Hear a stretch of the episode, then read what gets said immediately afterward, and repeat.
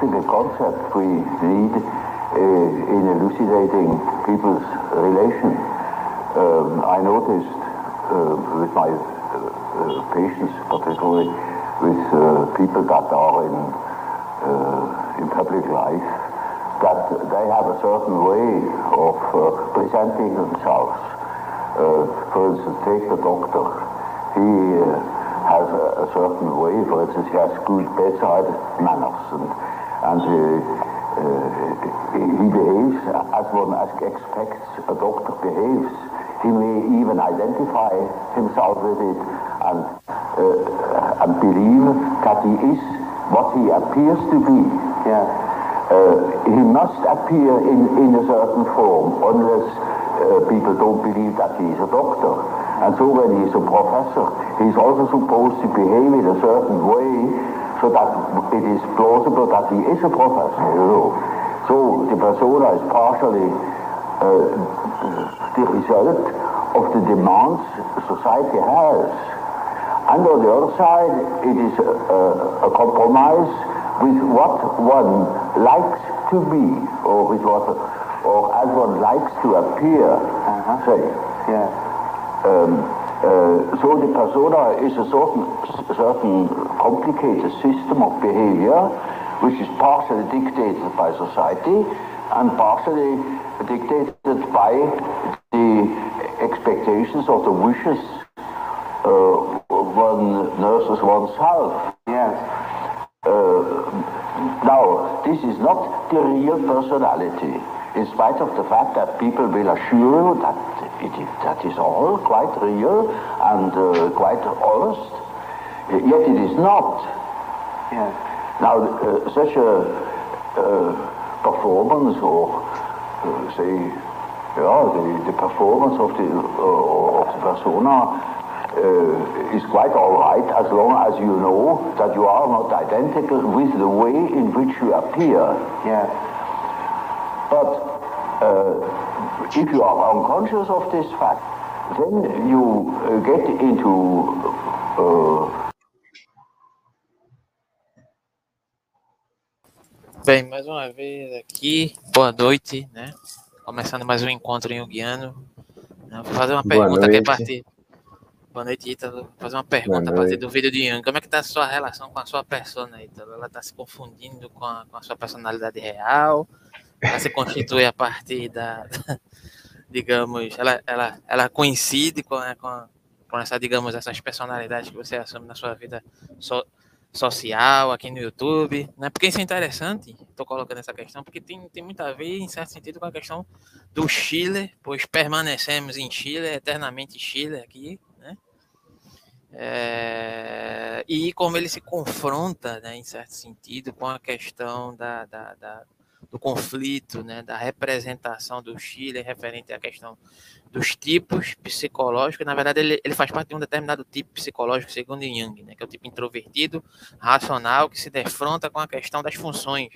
Né, e as funções, elas vão se confundir em determinados, determinados aspectos acerca do sentido é, primordial que vai se confrontar com um determinado âmbito sensitivo, né? Em um determinado âmbito que vai, de certa forma, se tornar um extrovertido, extrovertido mais racional.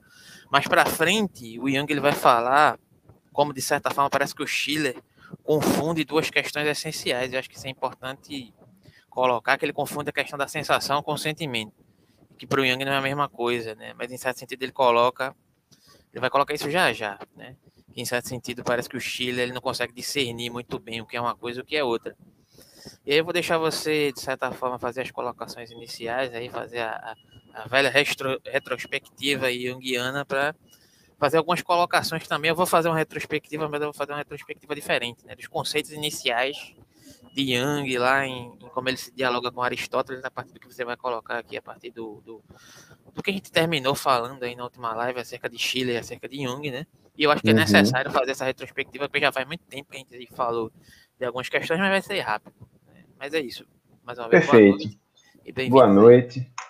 É, respondendo a sua pergunta, Alberto, infelizmente, sim, a minha persona, é, às, vezes, eu, às vezes eu confundo eu, como todo mundo, E o psicólogo não é diferente do, do resto do, do, das pessoas, né?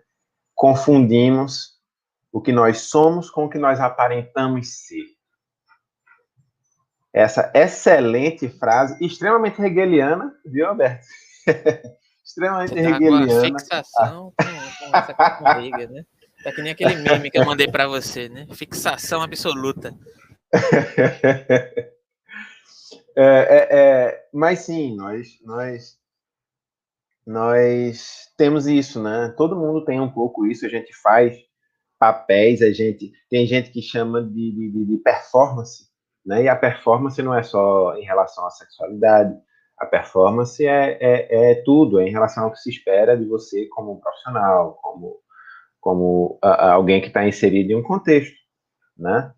É, o que a gente estava vendo no, nos últimos encontros e que Schiller criticou duramente, assim como Jung criticou duramente, é como isso faz um reducionismo. Né?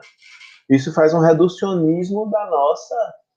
É, é, é do que nós somos. Veja, o, o, esse vídeo que você colocou foi interessantíssimo. Imagina que esse médico ele quisesse, talvez fosse saudável para ele ter outros trejeitos, né? Outros trejeitos, se expressar de outra forma, se expressar, é, não sei, é, é, ou corporalmente, ou, ou, ou, ou, com outra linguagem, ou de outras, outras formas, e ele não pode. Não pode, porque senão perde a moral do, do médico, que o médico precisa ter. Né? Veja.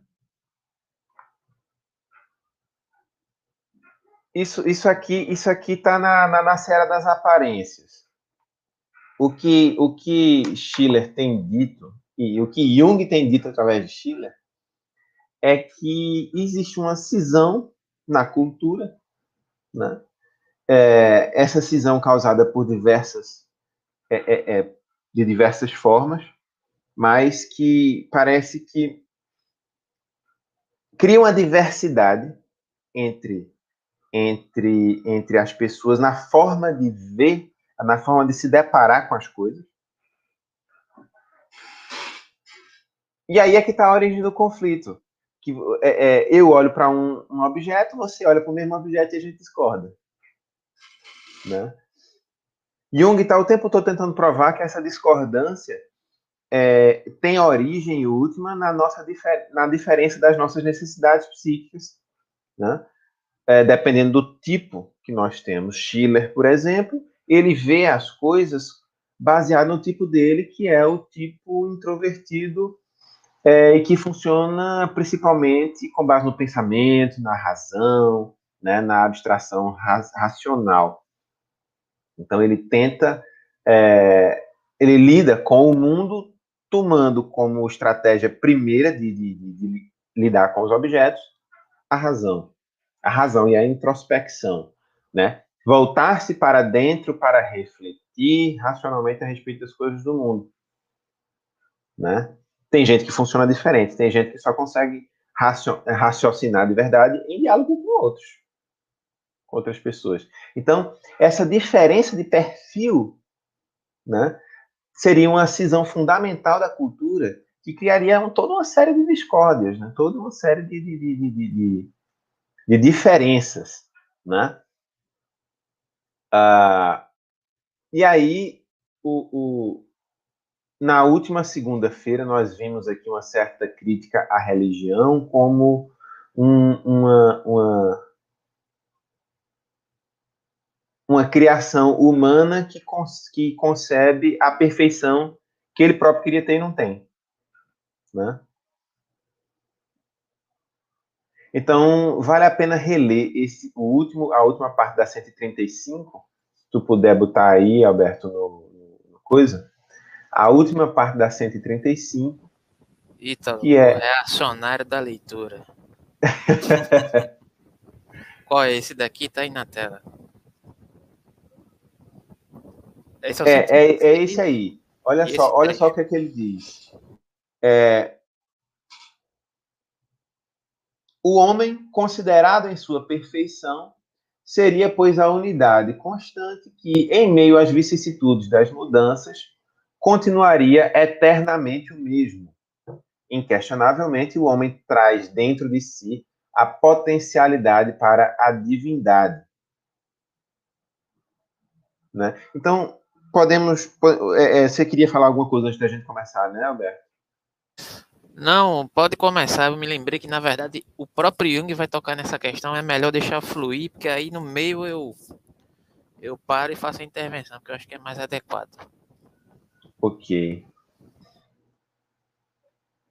Então, é, é, aqui o raciocínio é o seguinte, gente. Ele está ele tá dizendo que o eu ele fica ameaçado com a noção de mudança. E aí, por isso que ele precisa recorrer à ideia de Deus como uma entidade é, imutável, perfeita. Né? E aí ele diz assim no 136, olha só. Esta concepção da natureza de Deus, essa, essa que ele está dizendo aqui, aqui em cima, né? É, eternamente o mesmo, né?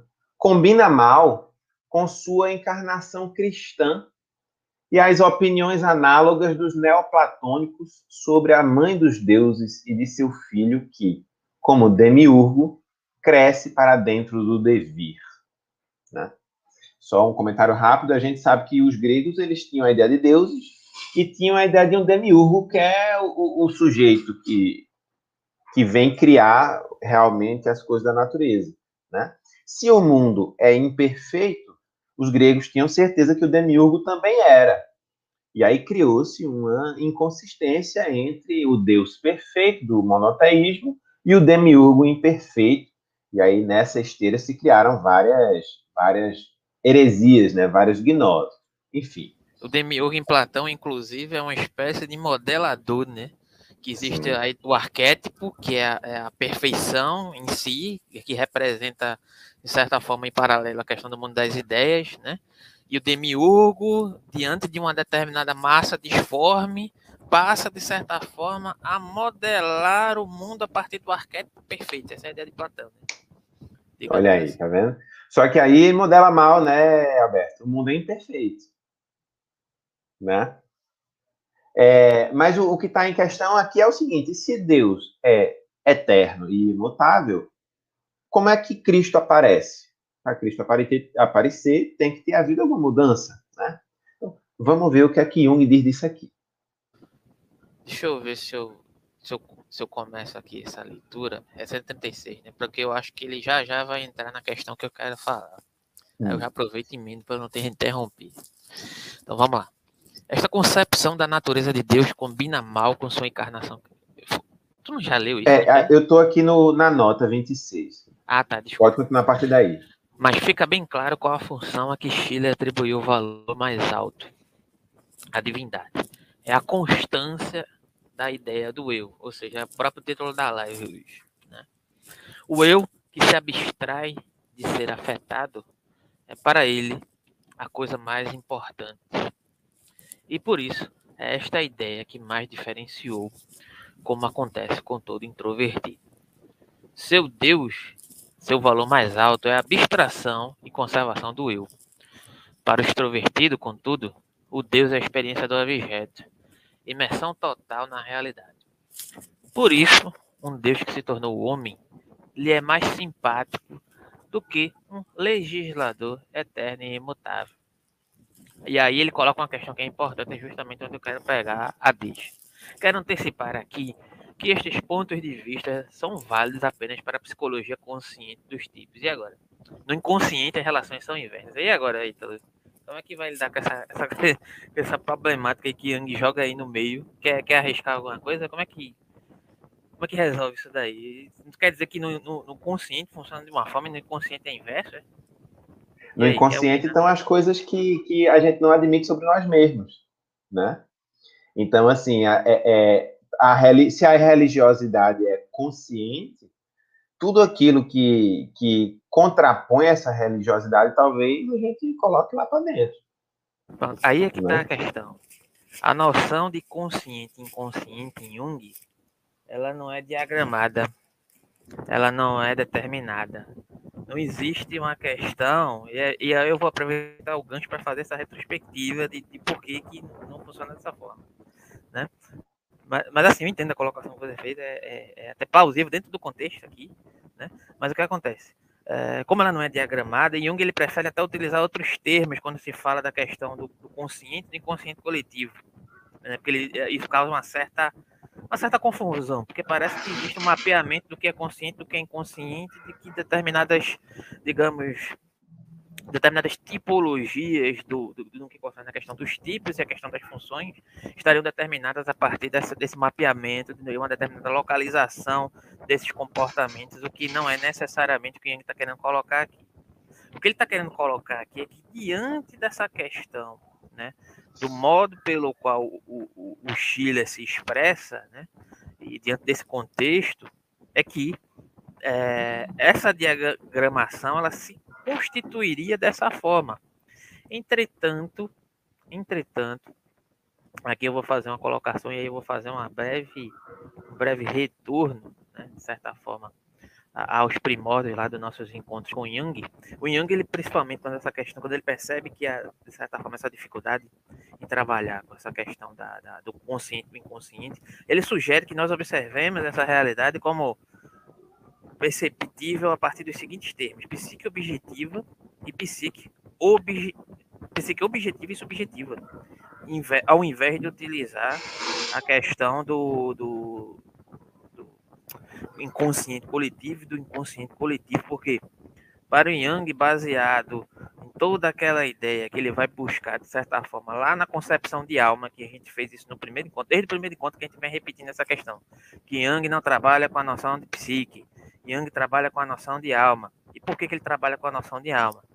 É porque a psique, segundo nós entendemos, quem é da área de psicologia, da área de filosofia, ela só foi ser mencionada enquanto psique a partir, se não me engano, do século XVI, foi ser mencionada pela primeira vez, né, e não nos termos como nós conhecemos atualmente. Né.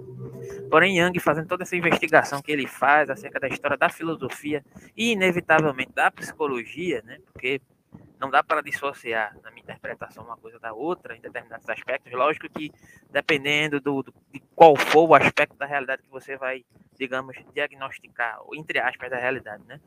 Cada uma tem seu objeto de direcionamento, né? E aí o que uma vai tratar, a outra não vai tratar, e ainda dependendo da vertente, né? E aí que isso se complica mais ainda. Mas elas estão ali, elas estão ali em intenso diálogo como a própria história da ciência em si, quando por muitas vezes as pessoas costumam falar de método científico como se o método científico fosse algo estanque, fosse algo fixo. Não, isso, é um, isso não é um método científico. O método científico é determinado por isso, por aquilo, por aquilo outro. E não é bem assim que funciona. Apesar de existir uma determinada seara de investigação científica, o próprio método científico ele vai ser dado de acordo com o contexto e com a necessidade e digamos, com o trabalhar da, da, dos aspectos empíricos em detrimento dos aspectos conceituais, inevitavelmente vão ser paradigmáticos de acordo com a época, com o contexto, né? E com uma determinada necessidade, tanto conceitual quanto empírica. Isso também serve para essa relação, digamos, da psicologia, da psicanálise, né? da, da, da, filosofia e como a filosofia perpassa essas questões. Mas o que eu estou querendo colocar é o seguinte, né? Jung vai trabalhar com essa questão de alma né? Porque para ele, né, em certo sentido, é, essa noção ela foi dispersa durante a história da humanidade, a história do conhecimento humano, a história da filosofia, né, diante de algumas investigações antropológicas que ele faz e etc. E ele entende, né, que de certa forma quem chegou mais próximo dentro dessa investigação, dessa concepção de alma foi o próprio Aristóteles. E aí tem importância porque justamente no curso de filosofia para psicólogos a gente começa lá com o mito de Eros e Psique, né?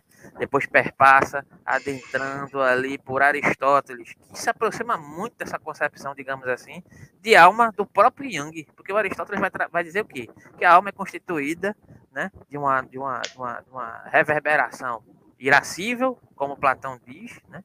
Ele usa outro termo, mas aí só me veio esse a mente agora, irascível, racional e vegetativa, ou seja, existe uma tripartição dessa concepção de alma, né? E lógico, né? Não vai ser exatamente como Jung vai colocar, porque ele vai justamente criticar essa questão. Quando perpassa o pensamento medieval, e aí, de certa forma, a gente já está fazendo um percurso aqui pelas próprias abordagens do próprio curso, e por isso que o Jung é interessante nesse sentido, porque ele aborda diante de outra perspectiva essa questão que a gente vai abordar aí no curso, né? E, e dando alguns elementos, dando riqueza a essa abordagem, né?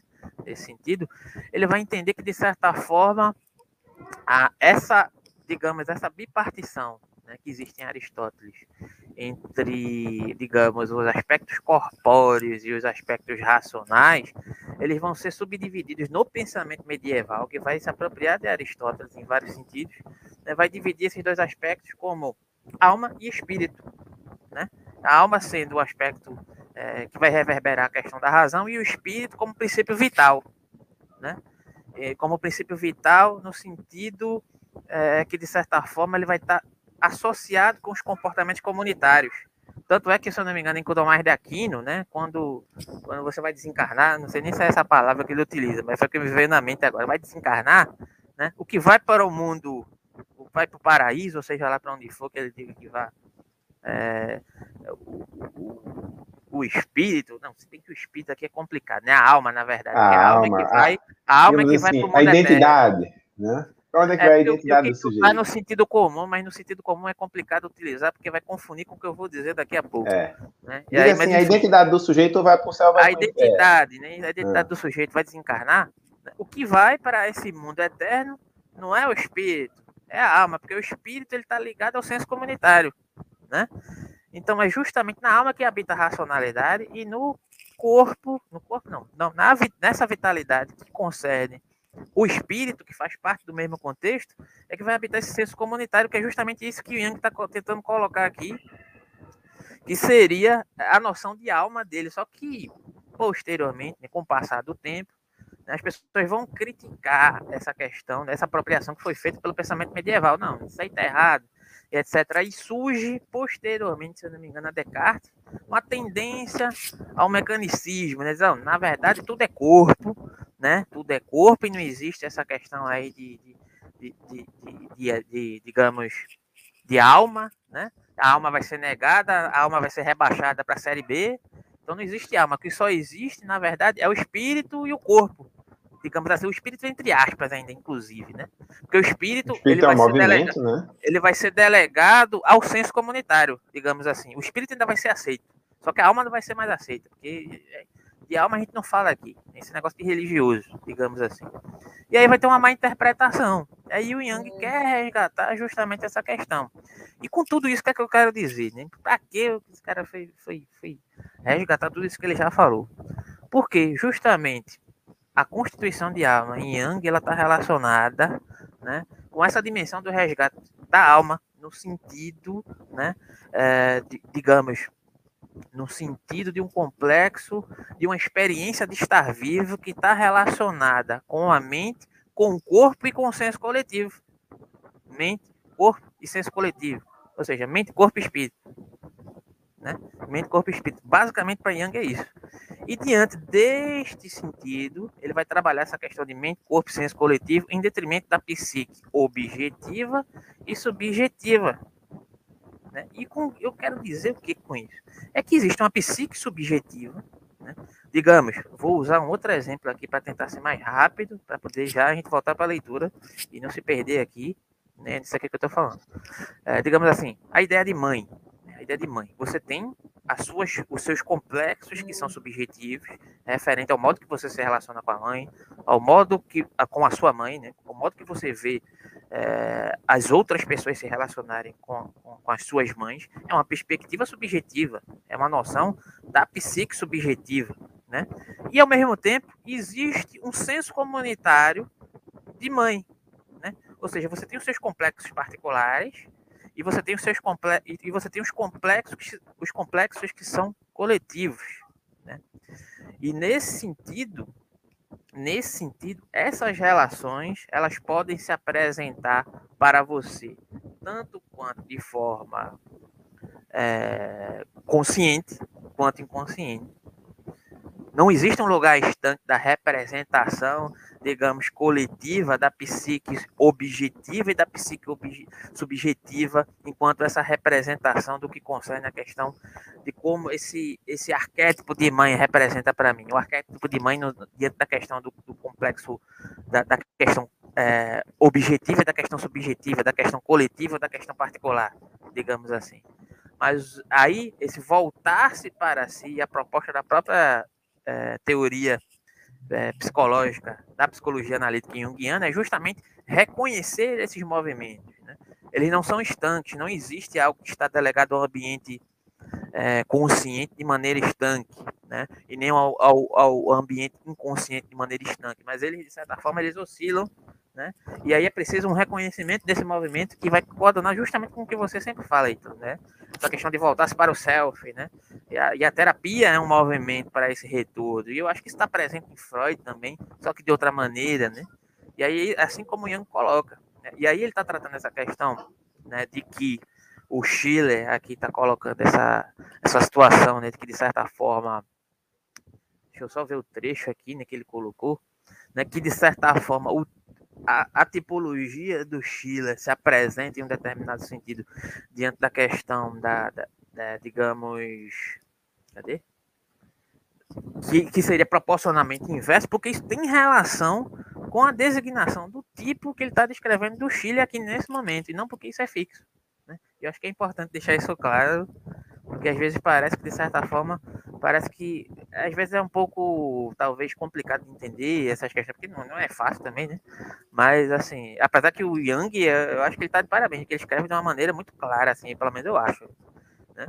Mas, assim, é, é só para não, não dar essa deixa de achar que existe uma determinação diante de determinadas, digamos, é, dessas funções a um determinado tipo e um determinado sentido.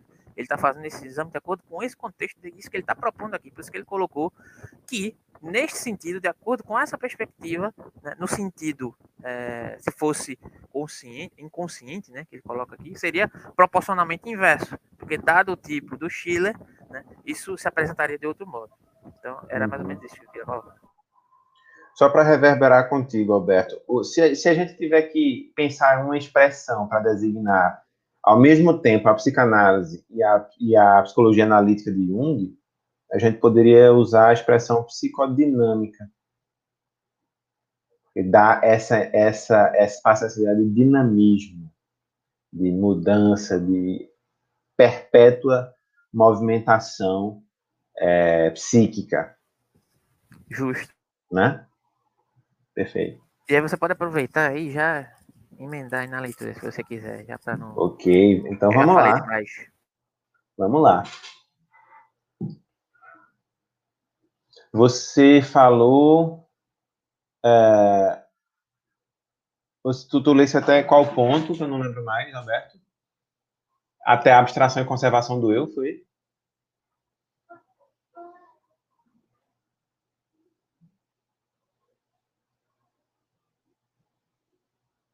Partir daí, Chile parece ter se apercebido disso. Sim, sim, sim. No inconsciente, as relações são inversas. Chile parece ter se apercebido disso. Seu intelecto consciente acredita num Deus de existência imutável, mas o caminho para a divindade lhe é revelado pelos sentidos. Portanto, no ser afetado, no processo vivo e na mudança. Para ir, para, mas para ele, isto é uma função de importância secundária. E na medida em que se identifica com seu eu e se abstrai do mutável, sua disposição consciente se torna também totalmente abstrata, enquanto que o ser afetado, né, a relação com o objeto, vai cair sempre mais dentro da zona inconsciente. Disso resultam consequências importantes. Quem nunca, né, Alberto?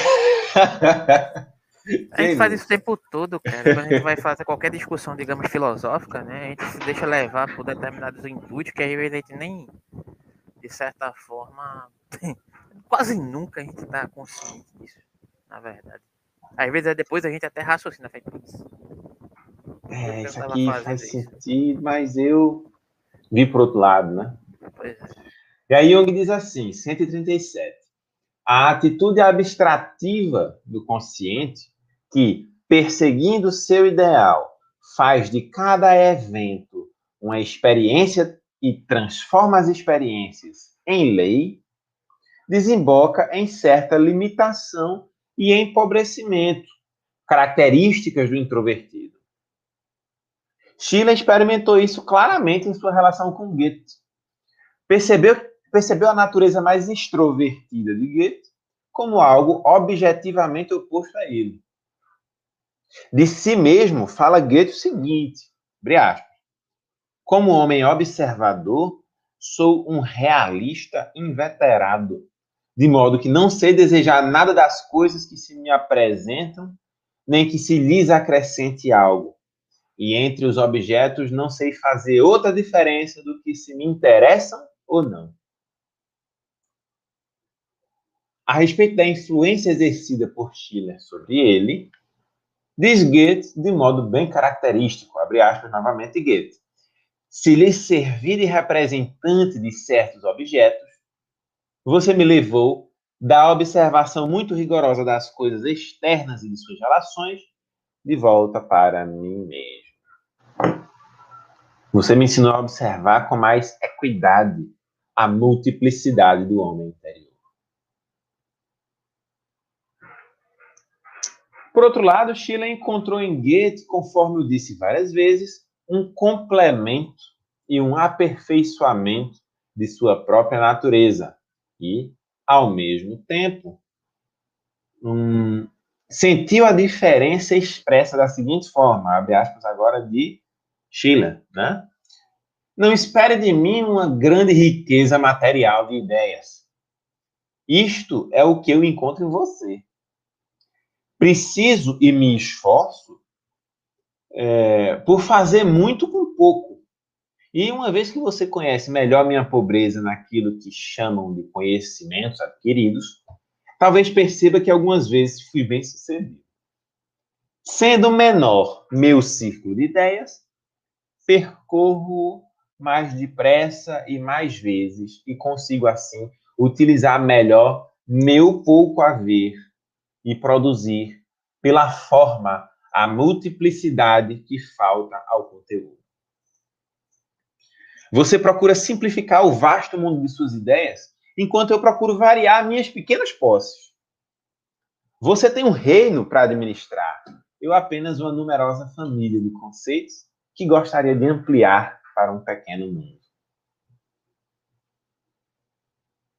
138 subtraindo a manifestação de certos sentimentos de inferioridade, característicos do introvertido, e acrescentando que o grande mundo das ideias é menos regido pelo extrovertido, mas ele próprio está mais submetido a ele, então a exposição de Schiller dá uma imagem bem adequada daquela indigência que procura desenvolver-se a partir de uma atitude essencialmente abstrativa. Vale um comentário aqui, Alberto? Não sei, você quer comentar? Você é, já tá não, é só. Às vezes é bom a gente repisar o que foi lido, porque o, o lido muitas vezes fica, fica, é, fica ali no meio compreendido, meio incompreendido. Mas o que ele está dizendo aqui é, é, basicamente assim, o, o, o introvertido ele está mergulhado em si, né? A, Schiller, ele mergulha em si pela razão. Então, o que é que ele faz? Ele pega as ideias dele e vai retrabalhando, retrabalhando, retrabalhando, retrabalhando. Goethe, como um extrovertido, seria aquele sujeito que está o tempo todo em contato com um objeto diferente, adquirindo novas informações, novas ideias, ampliando o repertório é, e aí fica impossível para ele fazer esse movimento de repisado. Sabe por que eu não queria né? comentar agora? Porque lá na frente, lá na frente, eu acho que daqui a pouco, já já. É. Eu, geralmente a gente tem a ideia comum de que o extrovertido, de certa forma, ele fomenta as ideias a partir de uma certa exterioridade, né?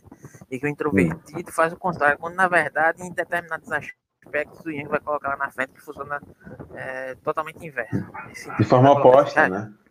É. Sim, sim, sim. E aí explicar é, é a complexidade desse assunto. É quando um, um, um tenta compensar o seu é, é, é a sua falta. É né? mais ou menos por aí, justamente.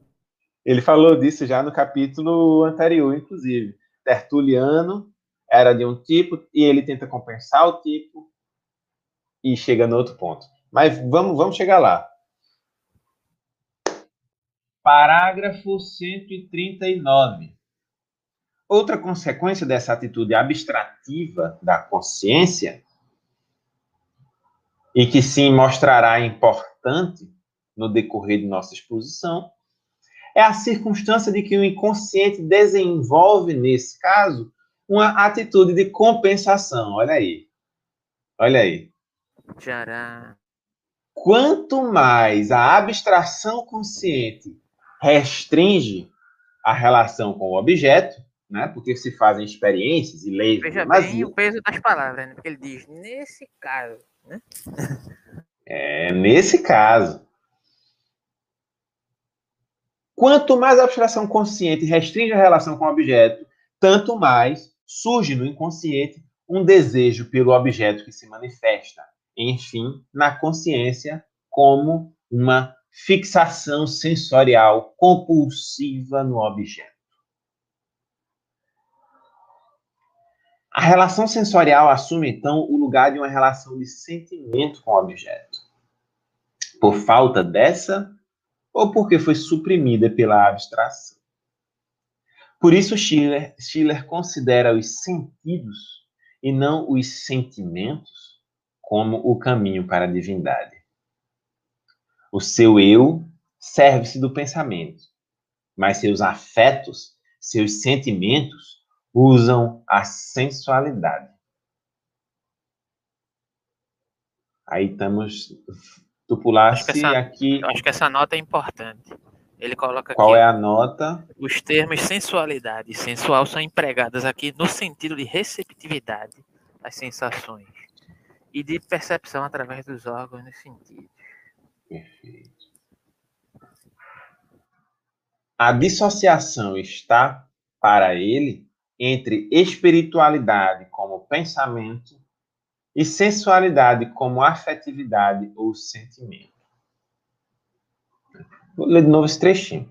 A dissociação está para ele entre espiritualidade como pensamento e sensualidade como afetividade ou sentimento.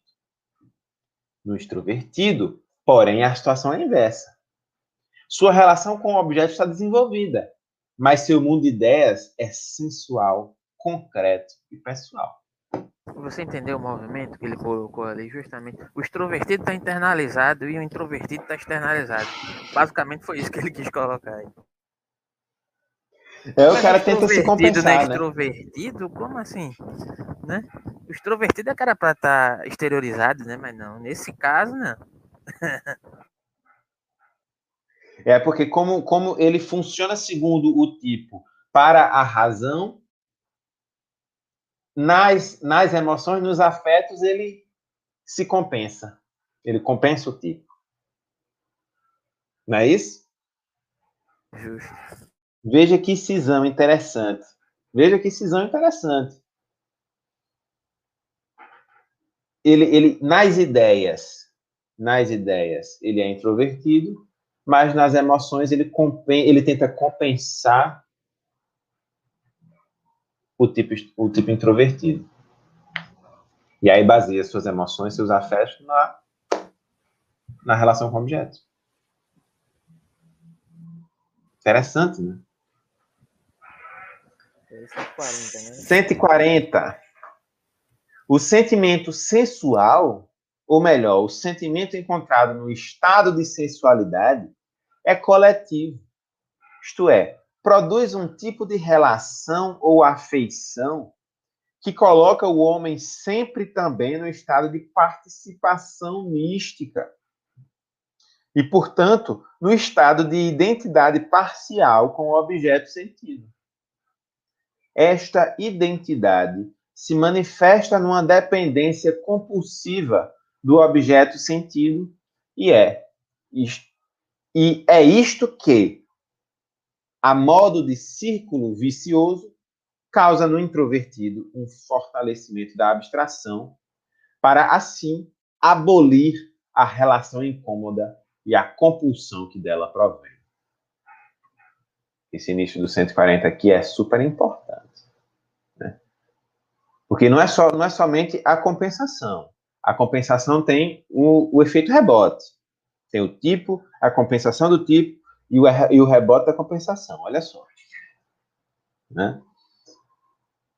No, no, que o cara, no que o sujeito é introvertido, ele se volta para si em relação à razão. Nos sentimentos, ele, ele, ele passa a ser na relação com objetos, passa a ser como relação com o mundo exterior. Só que se ele sente baseado no mundo exterior, uma parte dele, uma parte importante, que são os sentimentos, se baseia no mundo exterior. E isso incomoda, Travou, porque então, ele é um sujeito que... Aí. Hã? Travou, dá uma repetida aí. Deu uma travada, sim, sim. não sei se foi só para mim. É, o, o, tem o tipo, a compensação do tipo e o efeito rebote. Né? O cara tem um tipo introvertido, mas um introvertido pela razão. Se é introvertido pela razão, nos sentimentos, ele vai estar em ligação com o mundo externo. Se ele está em ligação com o mundo externo, pelos sentimentos, ora, os sentimentos são uma parte importante do eu. Se é uma parte importante do eu, ele vai perceber que ele está de alguma forma ligado com o mundo externo, o mundo externo que muda, o mundo externo que ameaça, isso é ameaçador para ele. Essa ligação com o mundo externo pelo sentimento é ameaçadora. E aí ele se defende disso como? Reforçando, uh, reforçando o tipo, reforçando a abstração do eu. Né? Vamos ler de novo esse trecho, esse começo do 140. Bota lá no começo do 140 de novo, Alberto. O sentimento sensual, ou melhor, o sentimento encontrado no estado de sensualidade é coletivo. Isto é, produz um tipo de relação ou afeição que coloca o homem sempre também no estado de participação mística. E, portanto, no estado de identidade parcial com o objeto sentido. O apego afetivo dele com o objeto faz com que ele esteja ali saia um pouco dele mesmo e seja um pouco objeto. Porque uma parte importante dele, que é o sentimento, está direcionado para o objeto. Esta identidade se manifesta numa dependência compulsiva do objeto sentido. Né? Se esse objeto some, é como se tivesse estourado um braço seu. E é isto que a modo de círculo vicioso, causa no introvertido um fortalecimento da abstração, para assim abolir a relação incômoda e a compulsão que, nela, que dela provém. E aí reforçou o tipo. O medo de perder o objeto reforça a introversão. Faz sentido isso? Total, isso parece uma sessão de, de análise online. Isso aí. Não, sinceramente tipo, faz total sentido, né? Porque se em certo aspecto é, esse apego sensual ele está é, disposto, isso tem a ver até, inclusive, você me corrija se eu estiver equivocado, em determinado aspecto, tem a ver com depressão, isso inclusive, né? Tem essa relação com o objeto, tem relação com o objeto, e quando você, de certa forma, é, pelo menos nos manuais de psicopatologia, isso é verossímil, isso está lá. Né? É, quando você perde essa relação com o objeto, em certo sentido, isso causa um decaimento dessa, dessa projeção que você tem do seu eu com o objeto, e isso causa, de certa forma, é, em um si mesmamento. Isso. Né? E aí, como é que eu vou Caiu me recuperar disso? Como é que eu vou me recuperar disso? Eu tenho que fazer uma abstração da projeção do eu. É isso que Yang está falando aí. Né? Porque se eu não conseguir ressignificar eu vou ficar encerrado dentro dessa concepção. Aí, em, em, em consequência, eu vou permanecer num quadro, isso de acordo com uma, uma digamos, uma, uma questão bem introdutória né, uma psicopatologia no quadro depressivo, digamos assim. Então precisa ressignificado né, a partir dessa noção abstrativa.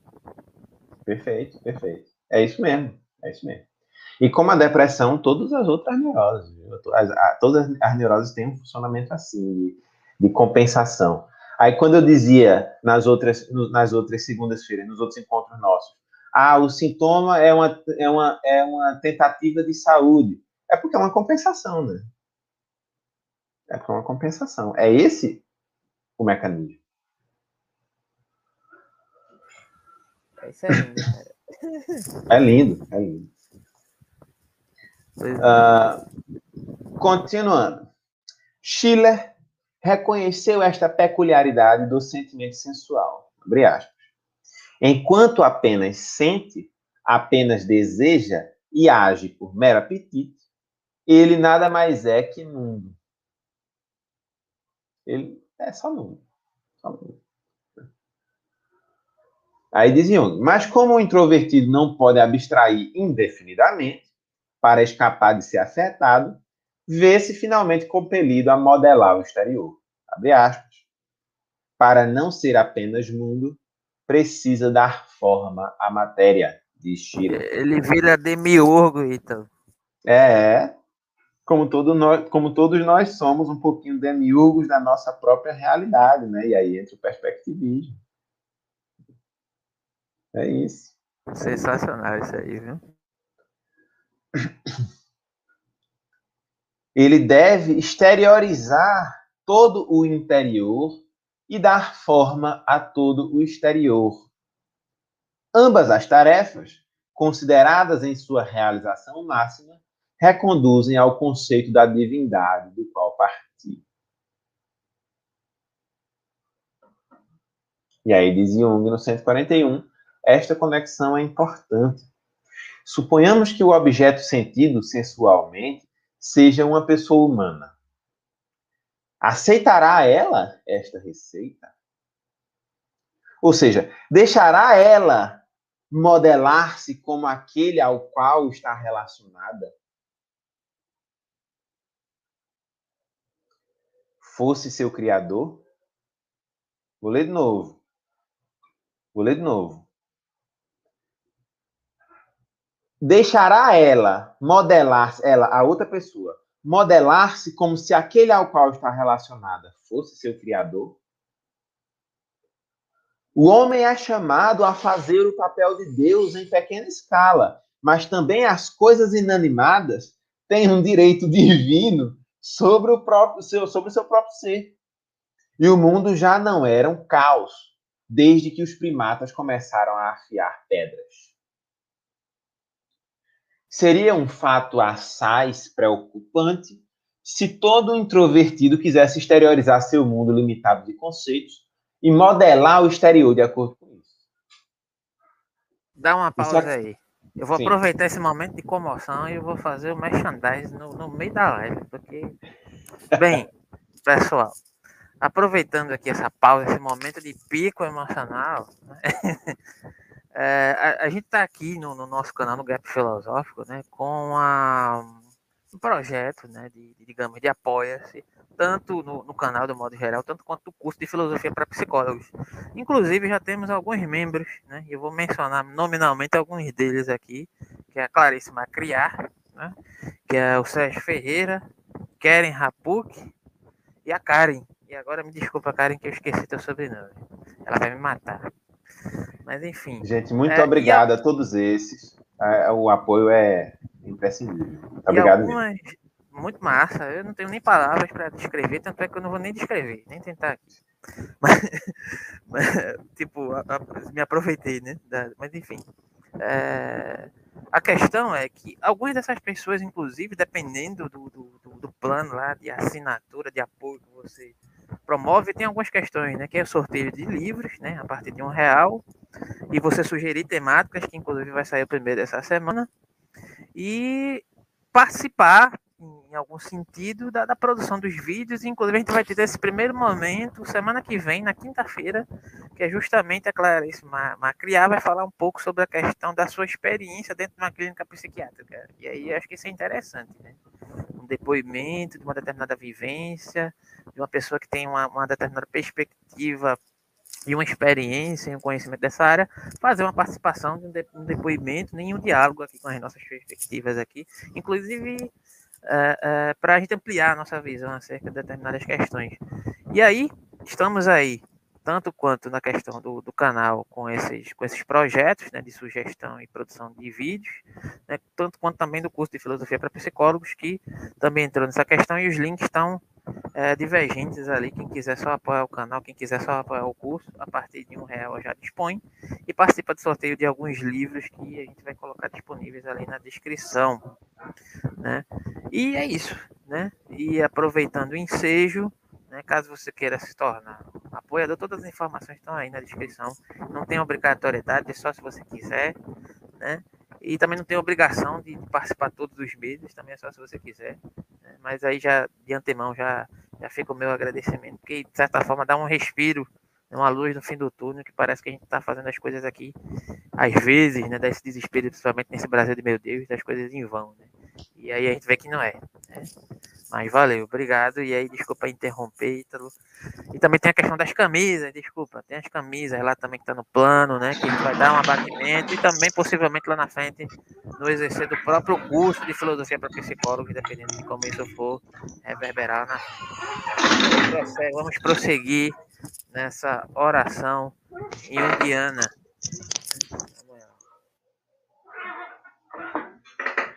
Tá aqui, tá aqui, tá aqui. Isso, tem a camisa do curso e a camisa e as camisas personalizadas, né? Camisas filosóficas, né? De perspectivas psicanalíticas, psicológicas, depende do daquilo que for da sua preferência, do seu gosto. Basta adentrar, né? se tornar um dos apoiadores membros e aí a gente se comunica e vê e se adequa no que fica melhor, né? Para a sua participação aqui no canal, que é sempre muito bem-vinda. E é isso. Valeu, gente. Muito obrigado aos apoiadores. Então vamos seguir na leitura. Vamos lá. O homem é chamado a fazer o papel de Deus em pequena escala, mas também as coisas inanimadas têm um direito divino sobre seu próprio ser. E o mundo já não era um caos desde que os primatas começaram a afiar pedras. Seria um fato assaz preocupante se todo introvertido quisesse exteriorizar seu mundo limitado de conceitos e modelar o exterior de acordo com isso. Isso acontece quase diariamente, mas o homem também sofre, e com toda razão, sob, sob essa semelhança com Deus. Para o extrovertido, essa fórmula soaria assim, abre aspas internalizar todo o externo e modelar todo o interno.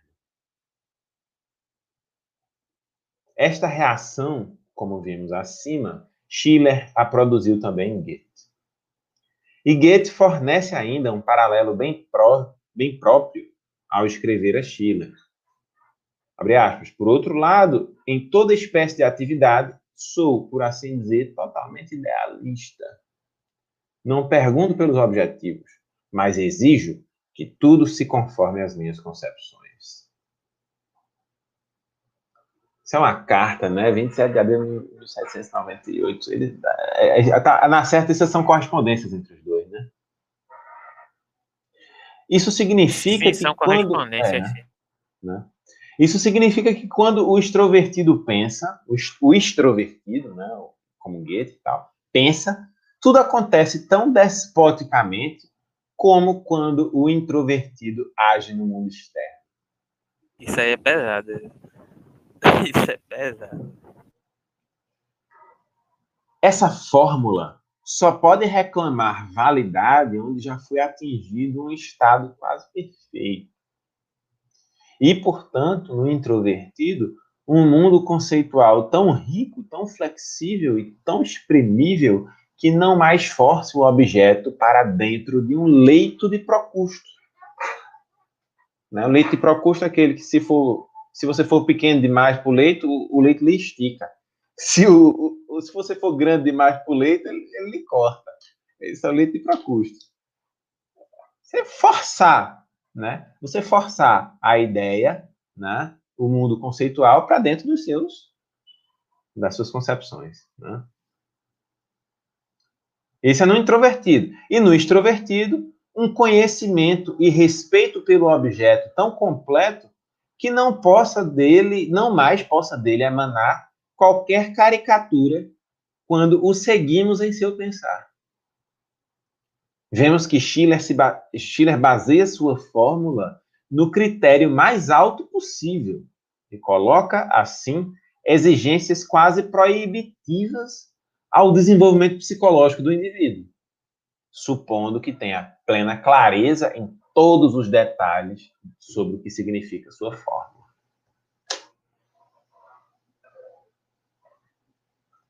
E aí? Eu acho que essas, todas essas são, são formas de compensação, né, né Alberto? O, o que ele chamou aí de leite pro custo, né? Para o, o, o para o introvertido é pegar toda a, a, a realidade e tentar encaixar a realidade de forma que isso possa possa fazer é, é, é, fazer parte do, do, do arcabouço que ele já tem, né? Porque o conhecido é mais seguro, né? A gente vê isso muito no, no é, é, só para minha referência é sempre Freud, então em linguagem freudiana seria o, o, o seria o, o obsessivo, né? Que é uma certa segurança nas coisas. Eu vou, eu vou aproveitar, deixa para fazer uma menção aqui. Eu, eu, falei lá no início, né, sobre a questão da ciência, né? E aí eu vou fazer até uma provocação, inclusive para você, mas acho que você vai adorar. Essa defesa você, você vai, vai matar no peito. Que quando por muitas vezes dizem que a psicanálise ela não é científica, né? E aconteceu um episódio recentemente, inclusive eu indico até o vídeo do Christian Duncan, ele não precisa da minha indicação, mas assim, eu indico, porque ele faz um, uma crítica né, justamente a, a pessoas que fazem essa questão aí do, do é o que? Berço de Procusto, é que ele falou? É, é o leito Jung, de Procusto. Leito, leito de Procusto, né? Que é justamente, né? Tem essa tendência, por exemplo, essa, essa concepção limitada de ciência, né?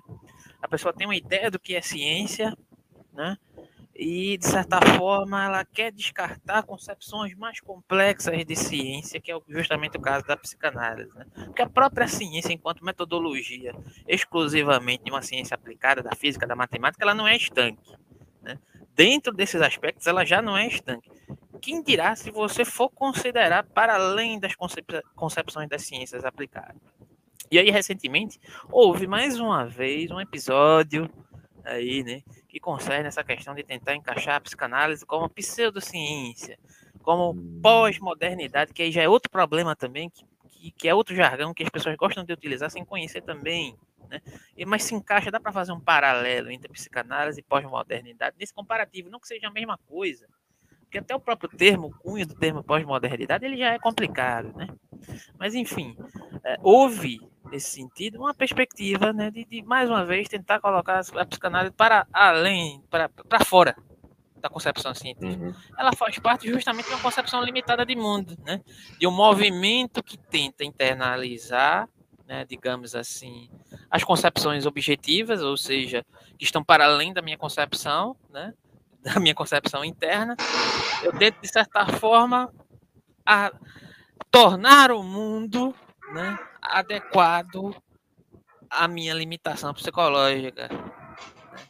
E aí só cabe dentro do parâmetro científico aquilo que eu tenho dentro da minha concepção extremamente reducionista de ciência. Né? E aí o Duncan até menciona e ironiza, né? ele diz é, a sua epistemologia ela parou em 1963, você está em 1963. e é engraçado isso. E aí eu jogo para você, né? Psicanálise é pseudociência e tudo. É, não, é... colocam a psicanálise como narrativa, né? Não, é, é como se fosse uma questão de, de, de que eu, gente, você começasse a falar sobre as concepções científicas da psicanálise, que está calcada em outras concepções de antropologia, de sociologia, né? de psicologia social, de um modo geral, em outras questões que antecedem, como se a psicanálise fosse simplesmente um, um um falar aleatório sobre qualquer coisa a qualquer momento e que não tivesse fundamento em canto algum, que é uma besteira completa, né? Uhum. Mas enfim. Aí eu, jogo eu vou, vou, dar uma resposta também provocativa. É, olha, se a ciência, se, se ser ciência significa ser positivista, então a psicanálise não é e não quer ser ciência. Porque o positivismo é muito limitado. Né? É, veja só, é, o, o, cada objeto do mundo exige um método próprio para ser conhecido. Né? É, seria, seria inimaginável você pegar, fazer psicologia tentando quantificar todo o, o, o, o fenômeno humano e, e produzir com isso um conhecimento que aperta parafusos dos seres humanos. Isso seria, isso seria terrível, não só é, é, é, reducionista, mas principalmente teria um efeito político terrível. Veja, existem momentos em que a gente cai nessa. Né? Existem momentos, por exemplo, em que o conhecimento da psicologia comportamental é utilizado pela publicidade para promover o quê? Consumismo, previsibilidade do, do, do, do consumo, né? Para favorecer isso. Né? É... Então, veja, nós não queremos ser isso. Nós não queremos produzir um conhecimento sobre o ser humano que o robotize, mesmo que ele seja parcialmente verdadeiro porque, por conta dos efeitos políticos de um conhecimento como esse, você está entendendo? Agora veja, é, é, o que a psicanálise faz é um conhecimento que é um conhecimento que tem método, que tem rigor metodológico. E isso não pode ser jogado fora, de forma alguma. Né? As pessoas que fazem psicanálise, as pessoas que fazem ciências sociais, as pessoas que fazem é, é, é, é que estudam aprofundadamente esse sistema são pessoas responsáveis, são pessoas que estão é, é, que têm prática, uma prática muito grande em se abrir para verificar empiricamente os dados da verdade.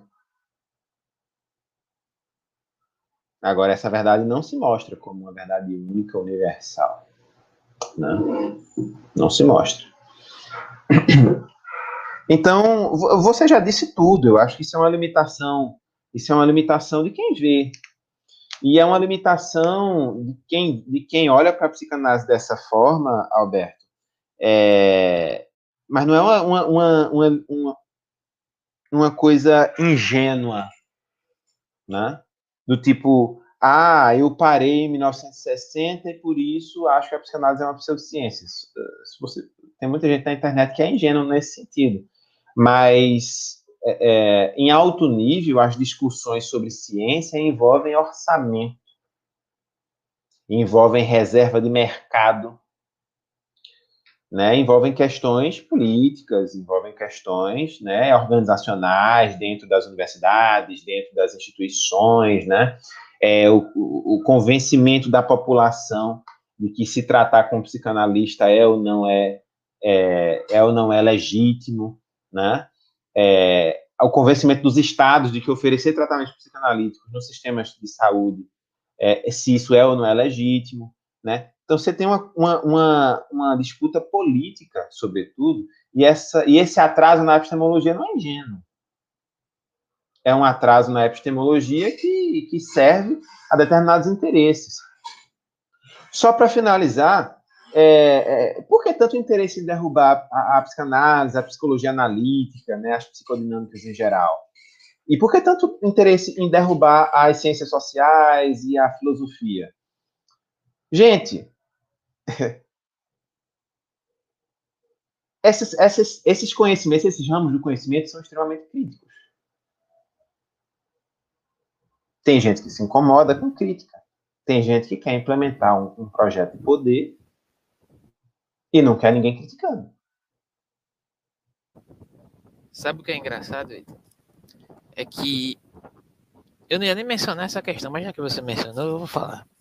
Isso vem de uma universidade grande aqui no Brasil. Eu não vou mencionar qual, mas depois, né? Depois, quem sabe, se alguém quiser saber, bota aí na, nos comentários que eu coloco aí nos comentários. Né? Que tem um movimento que quer se debruçar sobre uma, um tipo de filosofia que aleja a própria filosofia. Né? E isso aproveita, inclusive, da produção de, digamos, jovens que estão que acabaram de entrar na universidade a serem direcionados para um, um tipo de área específica né? E, e, você bem disse aí, né? Eu não creio que seja ingenuidade. Pode até ser ingenuidade desses jovens, mas não de quem está orientando. Isso é má fé. Quem está orientando sabe muito bem por que está orientando, né? Por que está direcionando e etc. E esses jovens têm canal no YouTube, né? E etc. Tudo. Só que você percebe uma pobreza argumentativa, né? Que, que concebe como se a, a, aquele tipo de lógica que eles utilizam fosse a única lógica possível. E a gente sabe que já existem outros tipos de lógicas que trabalham com a perspectiva, que inclusive se utilizam da própria psicanálise. Vide Newton da Costa, que é um dos maiores filósofos que existem, não só no Brasil, mas no mundo inteiro, que trabalha, inclusive, em um diálogo profundíssimo né? É, entre psicanálise e lógica paraconsistente e, e outras concepções de lógica, mas aí vem uma coisa chamada, uma apropriação utilizada a partir de uma coisa chamada psicologia baseada em evidências, dizer que a psicanálise não trabalha em perspectiva de evidências. Então você não conhece nada de psicanálise, meu amigo. Você não sabe o que é psicanálise, você nunca soube, você nunca estudou, nunca se preocupou em ler nada sobre psicanálise. É. Eu nunca vi, eu nunca vi um físico, Alberto, é, ficar com esse nhen a respeito de epistemologia. Que o físico, pelo contrário, o físico coloca a, a, a, é, é, a curiosidade humana lá em cima, no topo dos valores, e para ele, quanto mais epistemologias diferentes forem desenvolvidas, melhor. Um matemático, quanto mais melhor. Eu vejo esse discurso, é, é, é, eu vejo esse discurso em gente interessada, em gente que quer reserva de mercado, em gente que quer produzir uma psicologia que seja consertadores de pessoas consertadores de trabalhadores deprimidos, para que eles voltem o mais rápido possível ao trabalho e ao sistema. Né? É... Então, então, nós precisamos de, de boa crítica. Nós precisamos de boa crítica. E isso é, é, a psicanálise oferece, a filosofia oferece, as ciências sociais e humanas oferecem. Né? Por isso, o motivo do nosso curso de filosofia para psicólogos. Seremos vamos, resistência, né, Alberto? É, e vamos voltar ao texto, porque o clima ficou bem baixo astral com essa. chegou no ápice e chegou no fosso, né? Mas enfim, do texto, da leitura aqui. Mas enfim, é importante, né, que, por exemplo, o canal do Duncan é um canal gigantesco e ele foi extremamente violento, viu? Se eu fosse você, eu assistia, porque ele foi, ele perdeu até, ele perdeu até a paciência, sabe? Assim, tipo, e eu acho que não foi sem razão não, mas enfim. Depois tu dá uma olhada, não sei se tu já viu. É, eu acho que eu é, sei que o... vídeo é esse. Mas eu te mando. Então vamos, vamos voltar a Jung, né? 142, é? 142. Seja como for, está perfeitamente claro que a fórmula exteriorizar todo o interior e modelar todo o exterior é o ideal da atitude consciente do introvertido. Repousa de um lado na suposição de um espaço ideal em seu mundo conceitual interno, do princípio formal, e de outro na suposição da possibilidade de emprego ideal do princípio sensório que, neste caso, já não se apresenta como ser afetado, mas como potência ativa. Enquanto o homem for, sensual, ele nada mais é do que mundo. E para não ser apenas mundo, precisa da forma matéria. Aqui há uma inversão no princípio sensual, passivo e receptivo. Mas como pode acontecer essa inversão? Eis o nó da questão. É difícil supor que um homem possa dar a seu mundo de ideias aquela amplitude extraordinária que seria necessária para dar ao mundo material uma forma condizente e, ao mesmo tempo, fazer passar seu ser afetado, sua sensualidade, do estado passivo para o ativo e, assim, elevá-lo ao nível do seu mundo de ideias. Em algum lugar, o homem deve estar relacionado, sucumbir, por assim dizer Caso contrário, seria realmente semelhante a Deus.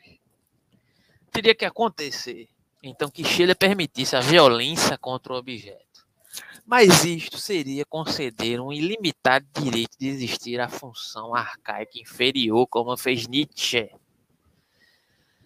Mais tarde, ao menos em sua teoria, esta suposição não se aplica de forma nenhuma a Schiller, pois, ao que eu saiba, ele nunca se pronunciou conscientemente a este respeito. Sua fórmula tem, antes, um caráter eminentemente ingênuo e idealista, bem conforme ao espírito de sua época, ainda não afetada por aquela desconfiança profunda do ser e da verdade humanos, como foi na época do criticismo psicológico inaugurada por Nietzsche. E aqui tem uma cacetada de coisas para a gente dar conta aqui sobre essa proposta que em Corugu, né? Então, vou, vou, hum. vou deixar você fazer, a, a, digamos, os pormenores iniciais. É, Muito lá, bem. O que você acha desse trecho? Gente, vê só. O 142, e o que ele está dizendo aqui é que, de um lado, é, você tem um, um ser humano transportando para o exterior o seu mundo interno, né? Do outro, se supõe que, é, como, ele, como ele fala aqui, o princípio sensório, né?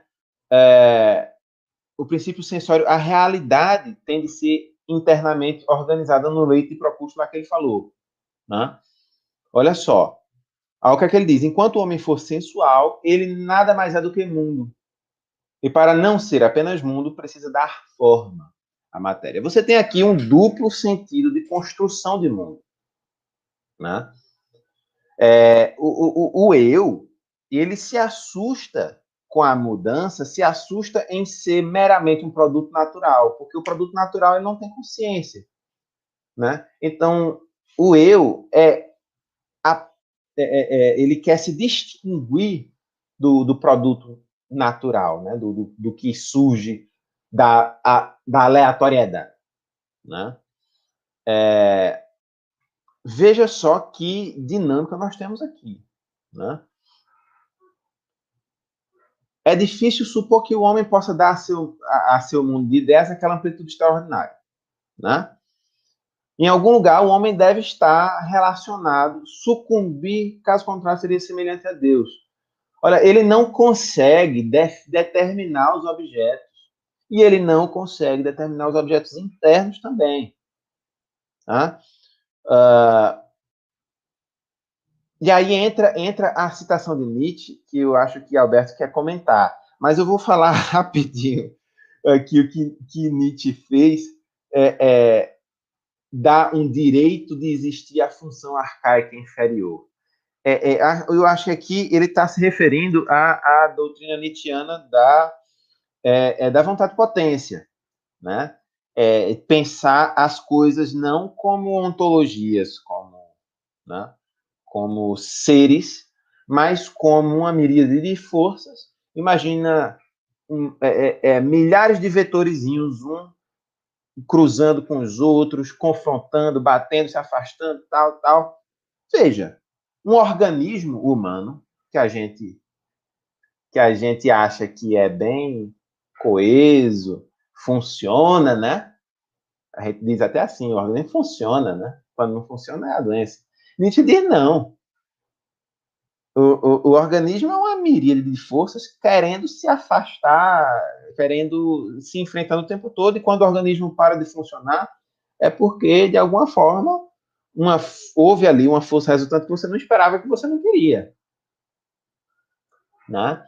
É, e aí entra aqui uma, uma, perspectiva meio crítica de Jung, como, como se Nietzsche tivesse feito, da, dado uma, uma superpotência aí, uma super, um direito de existir ilimitado a essa função arcaica inferior. Né? Schiller não. Schiller é idealista, né? faz parte da alma né? da época dele, né? É, e que ainda, ainda não foi afetada pela desconfiança profunda do ser e da verdade humanos, como foi a época do, do criticismo psicológico de Nietzsche. Nietzsche não acreditaria, é, é, não, não acreditava em, em, personalidade, digamos, no sentido é, do eu, né? Eu não acreditaria em eu. Eu diria que o eu é decomponível nessas vontades de potência, né? Não é isso, Alberto? É, seria, digamos, composto nessa relação é, de multiplicidade, né, digamos assim. Né? Mas o que eu acho mais interessante nessa fala do Jung é porque o Jung é absolutamente kantiano, né? E é por esse ponto que eu vou pegar ele. Defendendo Nietzsche. É, defendendo Nietzsche, mas Nietzsche, em certo sentido, também é kantiano, por mais que ele odiasse isso. Claro, claro. E aí é que tá a questão, né? Quando ele fala Deixa eu falar um pouquinho, antes Diga. de eu falar, deixa eu falar só porque ele fala da, da, desconfiança. Tem três autores que são chamados autores da desconfiança, né? Né, Alberto? Nietzsche, Marx e Freud, né? A desconfiança típica de Nietzsche é a, a desconfiança em relação à verdade, né? É, é como se o eu fosse um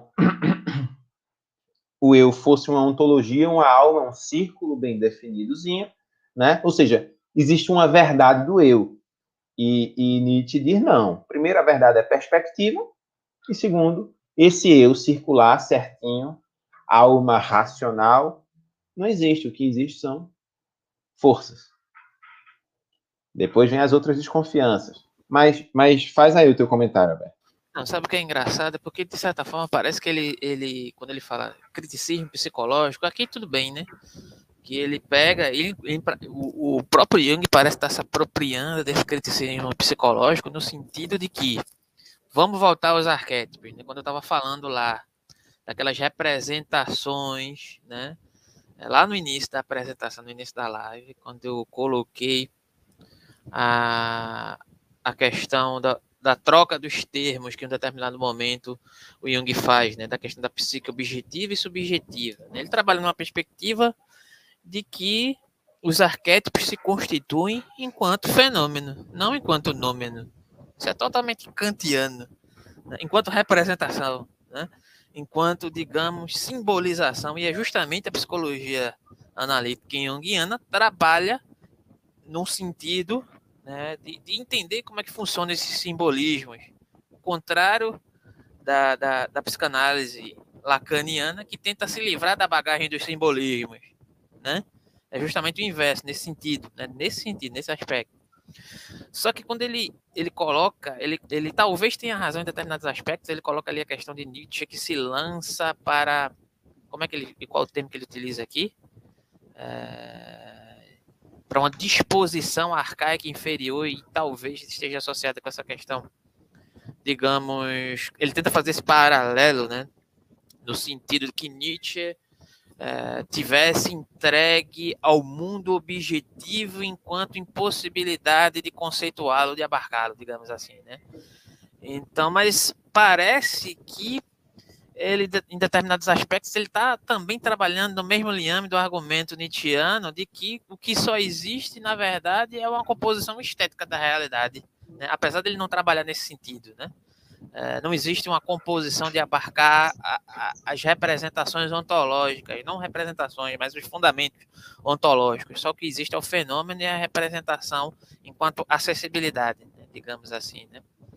Então, nesse caso, não se trataria é, de, de, de, Nietzsche se dispor exclusivamente a esse âmbito digamos, mais sensual, né, digamos assim, mais disposto uma impossibilidade de abarcar esses objetos, mas sim também diante do sentido que talvez é, coadune com a teoria junguiana do aspecto da, da impossibilidade de, de, se abarcar essa, essa, esse pressuposto fundamental, né? não diante de uma perspectiva ontológica, mas diante de uma perspectiva doente do objeto ele mesmo, enquanto impossibilidade de ser abarcado, né? enquanto impossibilidade é, é, de, de, se reverberar enquanto, é, enquanto fundamento. Né? E aí, em certo sentido, parece que ele está se utilizando também dessa questão do criticismo psicológico para sua própria, digamos, concepção, para sua própria enumeração, né?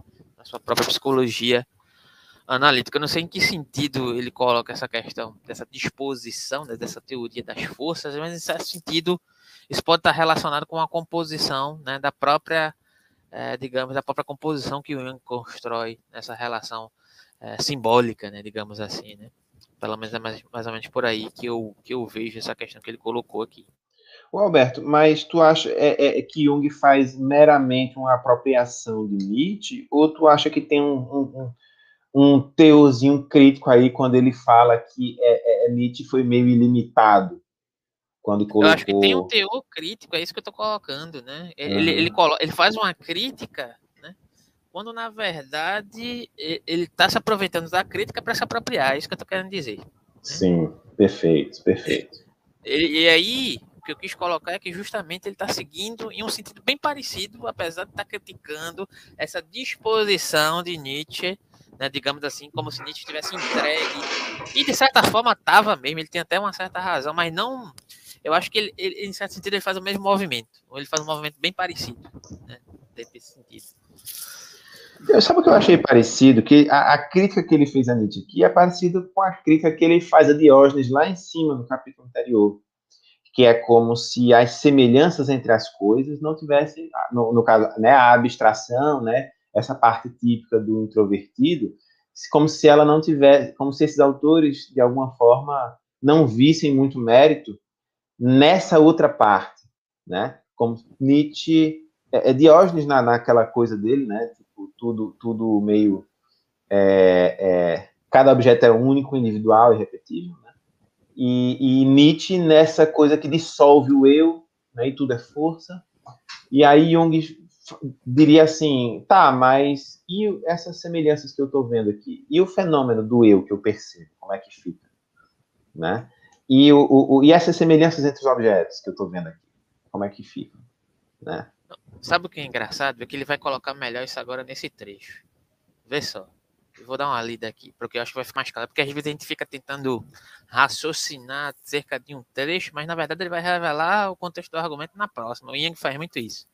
E vê só.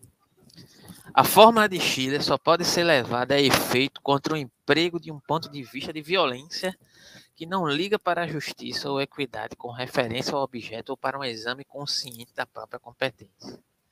Somente nesse caso, que Schiller certamente nunca observou, poderia a função inferior participar da vida.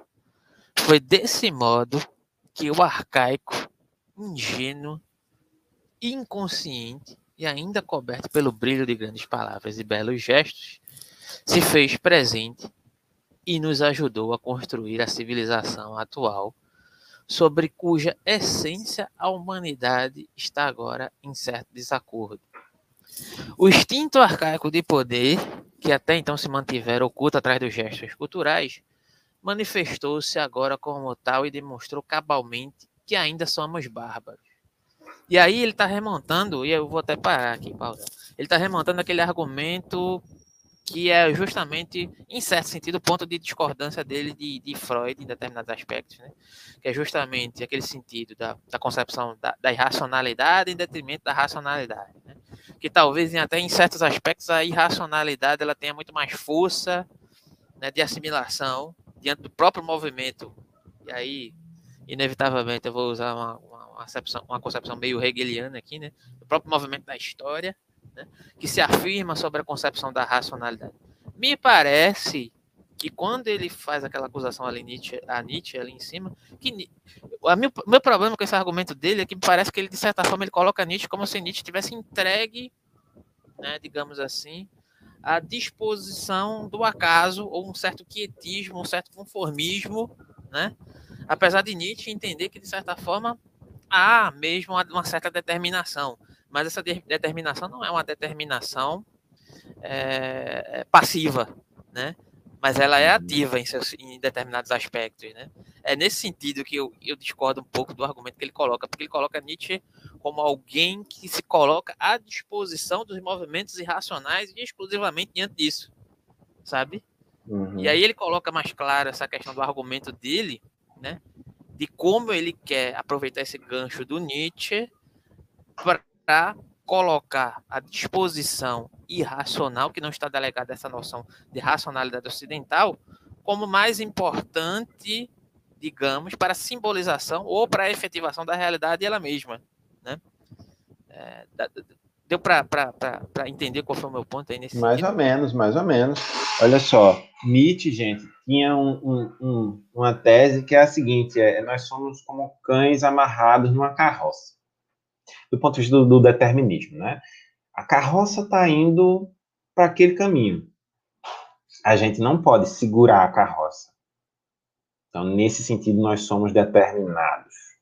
Porém, o cachorro está amarrado na carroça, né, numa coleira, e ele pode ir para um lado, pode ir para o outro, pode tentar correr na frente da carroça, pode resistir à carroça, né?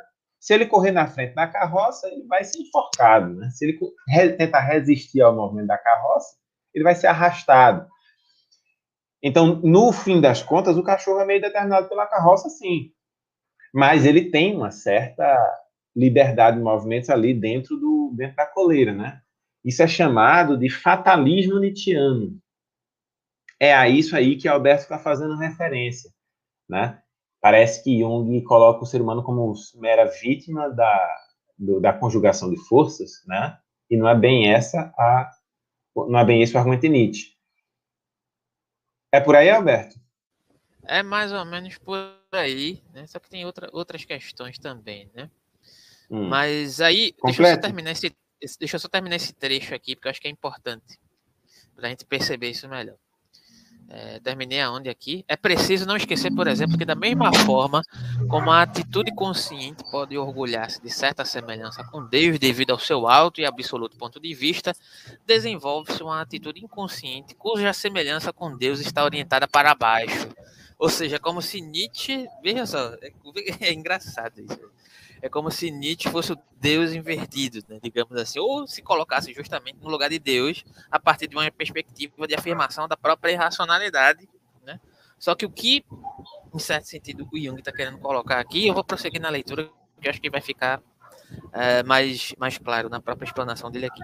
Ou seja, para um Deus arcaico de natureza sensual e violenta.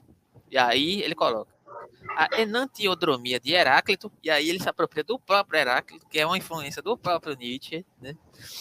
cuida para que chegue em tempo o que é, em que também esse seu Deus absconditus se aproxime da superfície e coloque na parede o Deus de nosso ideal. É como se as pessoas do final do século XVIII não tivessem visto exatamente o que aconteceu em Paris e tivessem persistido numa atitude de bom ânimo, entusiasta e lúdica a fim de enganar-se a despeito do espetáculo das baixezas do ser humano.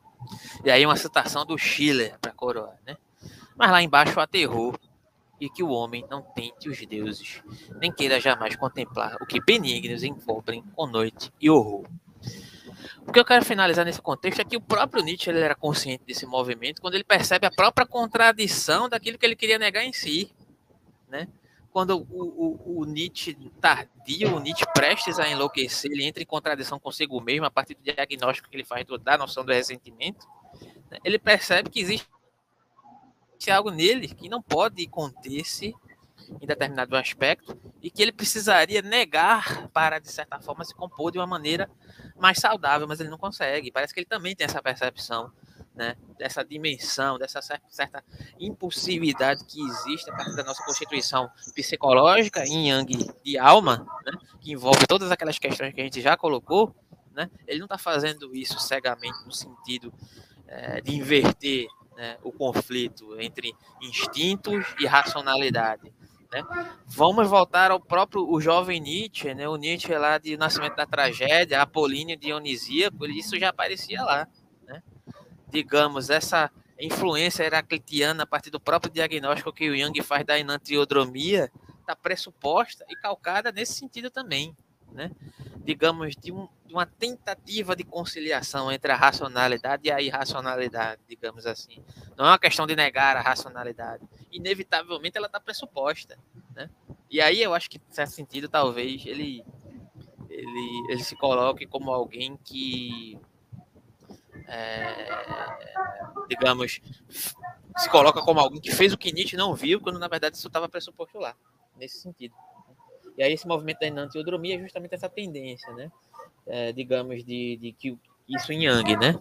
De, de certa forma, afirmar o oposto daquilo que eu, me, que, eu, que eu afirmava em outrora, em outro momento, com a mesma força e pujança, né? É a questão do convertido é, que era ateu e se tornou convertido com a mesma fervorosidade com que ele negava a Deus, ou ao contrário, né? Ele coloca isso nesse sentido e ele coloca um aspecto, né? Está presente aqui em Chile diante do conflito que o próprio Chile tinha com a questão do iluminismo, com a questão né, do, do, do, da Revolução Francesa, né, da efervescência ali, Isso. ao mesmo tempo da, da, da, que havia a barbárie perante o horror, mas ao mesmo tempo esse conflito com o idealismo parece que de certa forma fazia retornar esse próprio movimento de não negar esse movimento do horror que foi exacerbado na realidade diante desses aspectos sociais, do modo geral. Né? E, a, e aqui tem 144, não sei se vale a pena ler, acho que só para a gente contextualizar um pouco e voltar no próximo encontro. Só, só que é curtinho. Na uhum. época em que Chile viveu, ainda não era chegado o tempo de confrontar-se com o mundo inferior. Nietzsche estava também interiormente mais próximo a este tempo e por isso tinha certeza de que nos avizinhávamos de uma época de grandes lutas.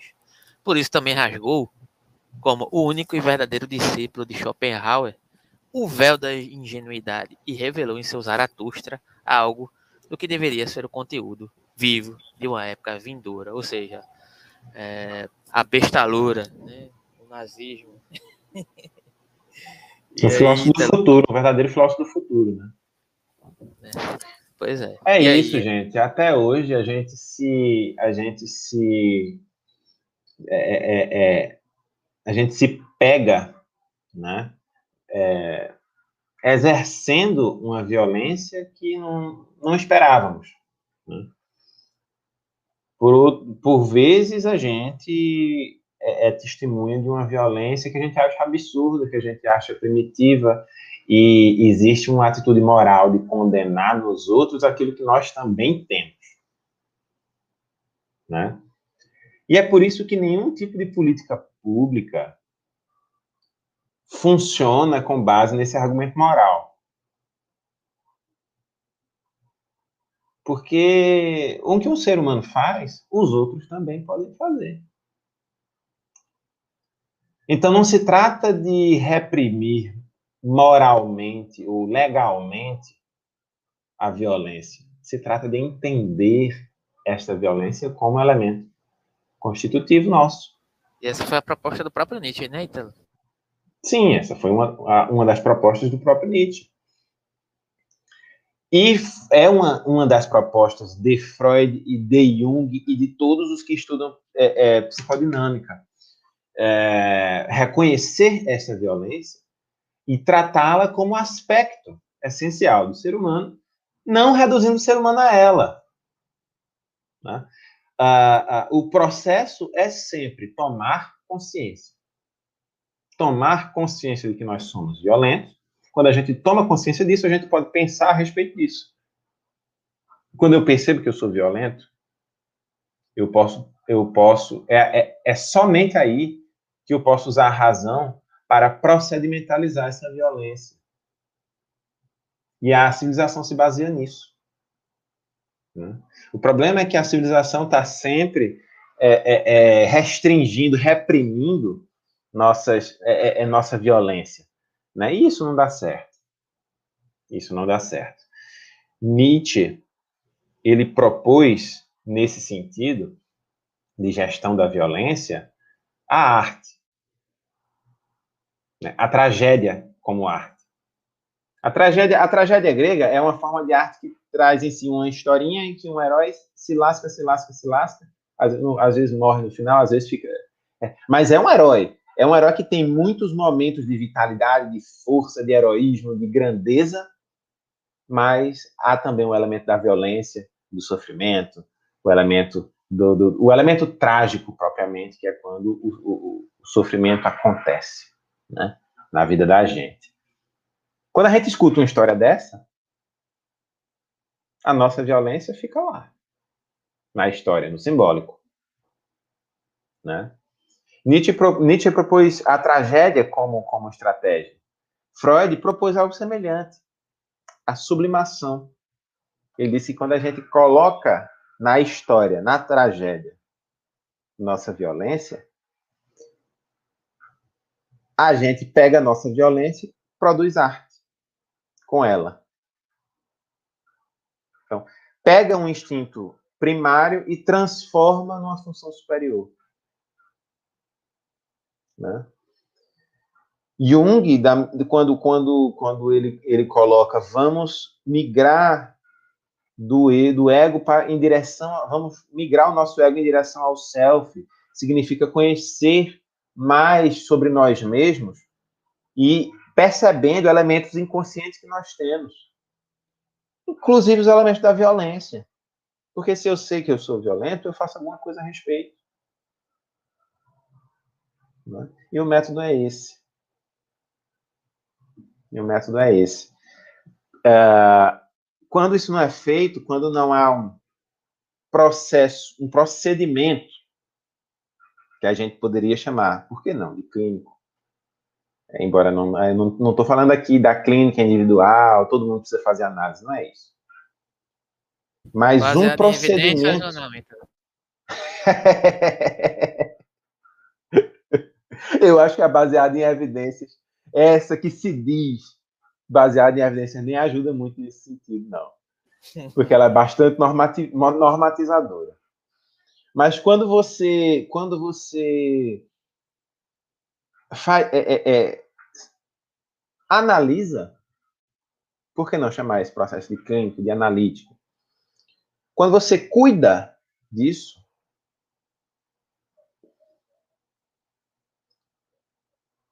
isso impede a violência de se exprimir na, na, no real, no ato, na vida pública, na política, na moral.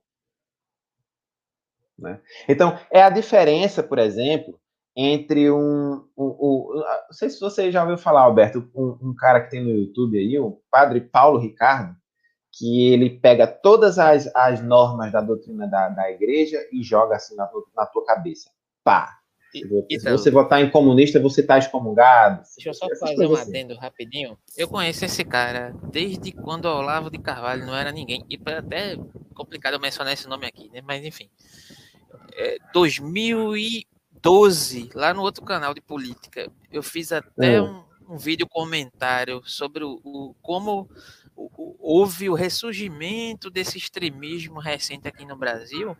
E ele é um dos personagens fundamentais né, desse movimento inicial para arrecadar, arrecadar fundos. Eu conheci esse cara desde quando ele não tinha um real no bolso, ele se aproveitou, enriqueceu, né, e tá aí. É todo dia live no Facebook, todo dia eu recebo notificação dessas bobagens que esse cara profere e muita gente aplaude. Né? Mas enfim. É, e, é, qual é a diferença de um cara como esse para um Papa Francisco? Para um, um Santo Agostinho? Vai levar, vamos levar o debate. Né? Qual a diferença de um cara como esse para um, um, um, Santo Agostinho? É que um cara como esse, ele chega ali, pega toda a normativa da igreja e joga na tua cabeça. Assim, pá! Se culpe e se normatize. Pá! E perde o essencial. E qual é o essencial? Aí, vamos perguntar a Santo Agostinho o que é essencial? O essencial é o acolhimento, O essencial é um, o, que, o que o próprio padre Paulo Ricardo deveria chamar de atitude pastoral, que é acolher o sujeito como ele aparece. Né? E acolhendo, pensar a respeito do que é o, do que é o bem para aquela pessoa ali. Né? Outro exemplo, já que eu dei um exemplo com religiosos, a gente pode dar um, um, um outro exemplo na política. É, qual é a diferença de um sujeito um sujeito é, é autoritário como Bolsonaro para é, um, um, um, conciliador, como um presidente da Câmara desse? Acaba safado. Acaba safado também. Mas o, o sujeito que se torna presidente da, da, da Câmara, ele é um sujeito que negocia, que conversa com todo mundo, que sabe o que quer, mas ao mesmo tempo negocia, fala com todo mundo, acolhe demandas que vêm dos outros e unifica isso num produto final. Percebe? Os dois são seres humanos. Os quatro.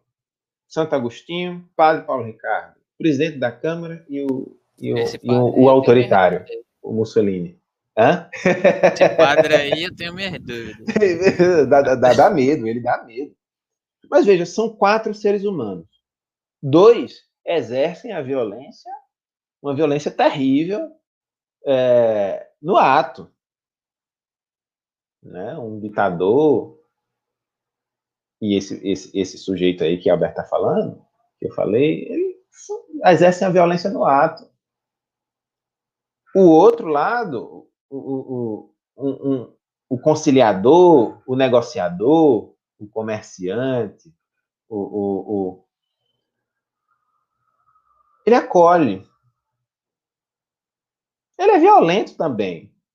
Ou não? O presidente da Câmara é um cara super violento. Ele, ele, ele, ele domina um, um, uma estrutura extremamente violenta. Mas essa violência ela é ela não é, não, não é ela é procedimentalizada. Ele não não exerce a violência dele. Ele ele ali representa uma soma de uma violência de todos. E ela a violência é procedimentalizada justamente para ter o, o, o, o, carimbo da razão isso me lembra dessa forma, o ato violento muda. Percebe? Isso me, isso me lembra uma questão, Ito. É, Zizek faz uma reflexão bem parecida com isso daí. Eu acho que o exemplo que você utilizou é, é verossímil, né? Só que o presidente da Câmara todo mundo sabe que é um desgraçado, né? Sim. De antemão. Aí, é, aí de certa forma, isso não funciona muito porque aquele, esse, concilia, esse conciliamento é só para fins políticos, né? uma certa parcimônia. Mas eu entendi muito bem. Mas o Zizek, ele utiliza um exemplo nesse sentido. Aí, né? O exemplo de Zizek vai ser melhor que o meu. que ele utiliza, é nada, mas é, ele utiliza a questão do, do pai que é autoritário, né? Que de certa forma dá uma ordem explícita. Ah, você não pode fazer isso, porque senão você vai levar uma cintada no meio da cara. Isso aí eu já estou fazendo, me apropriando do exemplo dele para minha versão, né? Ah, e aquele, se você não for ver sua avó que está doente, você vai apanhar, né? Você vai levar uma surra e você tem que ir lá ver sua avó, né? E aí existe a dimensão de um conflito declarado, né? Tem alguém que se antagoniza a você, que é seu pai, né? Mas aí ele está declaradamente. Vai pro ato. Ele está declaradamente se opondo a você e te, digamos, te impondo uma ordem totalmente autoritária, né? declaradamente. E existe aquele pai que é parcimonioso, né? Olha, meu filho, sua avó está doente. E você pode escolher se você vai visitar sua avó ou não. Porém, ela gosta tanto de você, né? Ela ia ficar muito triste, ela pode adoecer, pode morrer, mas você escolhe né? Se você vai lá visitá-lo ou não. O que Zizek diz é que o segundo exemplo ele é muito mais autoritário do que o primeiro. Porque existe um autoritarismo velado ali, disfarçado, que, que tem muito a ver com isso que você está falando, né? Esse posicionamento isso. conciliador, amoroso, né? Que não tem nada a ver com o presidente da Câmara, mas eu entendi o exemplo. Não, não é, o presidente da Câmara não é amoroso. Né? Né? Que, é, que é um exemplo, né? Que é um, que é um pai compreensivo. Na verdade, ele está arrumando um modo muito mais eficaz, digamos assim. Lógico que isso não pode se totalizar, né? É o exemplo que o Zizek utiliza para falar de determinadas estratégias de, do que o autoritarismo se utiliza, né? Para coagir você, para te imputar a fazer coisas que você não quer fazer. É a, que, você a não deveria aí, querer fazer. Né? É, a questão aí, é a questão aí é vou apelar para a consciência moral do menino e a consciência moral é um ditador tão ruim quanto é um imperativo outros, categórico, né? E aí é, é, o que é que nos leva como, como e é nesse sentido o exemplo é parecido com, com o presidente da Câmara, sim, porque o presidente da Câmara exerce uma violência, né? Uma violência estrutural, mas não é, não é uma violência dele, mas é uma violência de qualquer forma. Sim, o que eu digo é que é, tipo, ele o... não é uma figura que vai passar credibilidade nesse sim, sentido. Né? Isso, né? ele, ele, não vai conseguir se disfarçar, né? mas faz é, sentido sim. É. é. e aí, o que eu estou propondo aqui é o, que, é o seguinte: se esse pai ele realmente quer oferecer liberdade para o filho, ele tem que entender o que é que está se passando na cabeça do filho. E aí ele tem que se esvaziar do seu interesse, que é levar o menino para casa da avó, e ir lá entender, procurar entender o que é que se passa na cabeça do filho, porque quando ele entender o que se passa na cabeça do filho, ele, ele vai oferecer para o filho a experiência que ele tem na tomada de decisões. E assim, talvez, ele consiga preservar a liberdade do filho nesse sentido. Né? É, de, mas em todos esses exemplos, minha gente, o ser humano é violento, essa violência não é, é, é não pode ser ejetada, não. Não pode ser agitada, não. O que pode ser feito com ela é ela ser procedimentalizada. Né? E aí, é, é o, o, um exemplo, existem exemplos na política, existem exemplos na religião, existem exemplos na, na, na filosofia, existem exemplos em, todo, em toda cultura. Né? Essa é a mensagem. Essa é a mensagem. É, hoje a gente foi longe? A gente saiu de um retorno em Yang, foi parar em Zizi, que passou pela, pela psicologia de baseada em evidências, e chegou aqui. E é isso, se inscrevam no canal, pessoal. Né? Se quiserem colaborar de alguma forma, já falei aqui, tá aí tudo na descrição, né? Torne-se colaborador membro e ajude ao nosso curso de filosofia para psicólogos a ser exercido, né? digamos assim, do modo. E vai ser de todo jeito, mas para ser exercido antes, né? o quanto antes possível. Ajuda, ajuda muito, é gente, ajuda muito. Vocês não sabem como. Mas é isso, Ítalo. Tem mais alguma questão a colocar aí? Não, por hoje é só, gente. Essas, é, é, hoje ficamos por aqui. Está marcada aí na, no parágrafo 145 para começarmos na próxima segunda-feira. Gente, um grande abraço a todos e até lá. Valeu.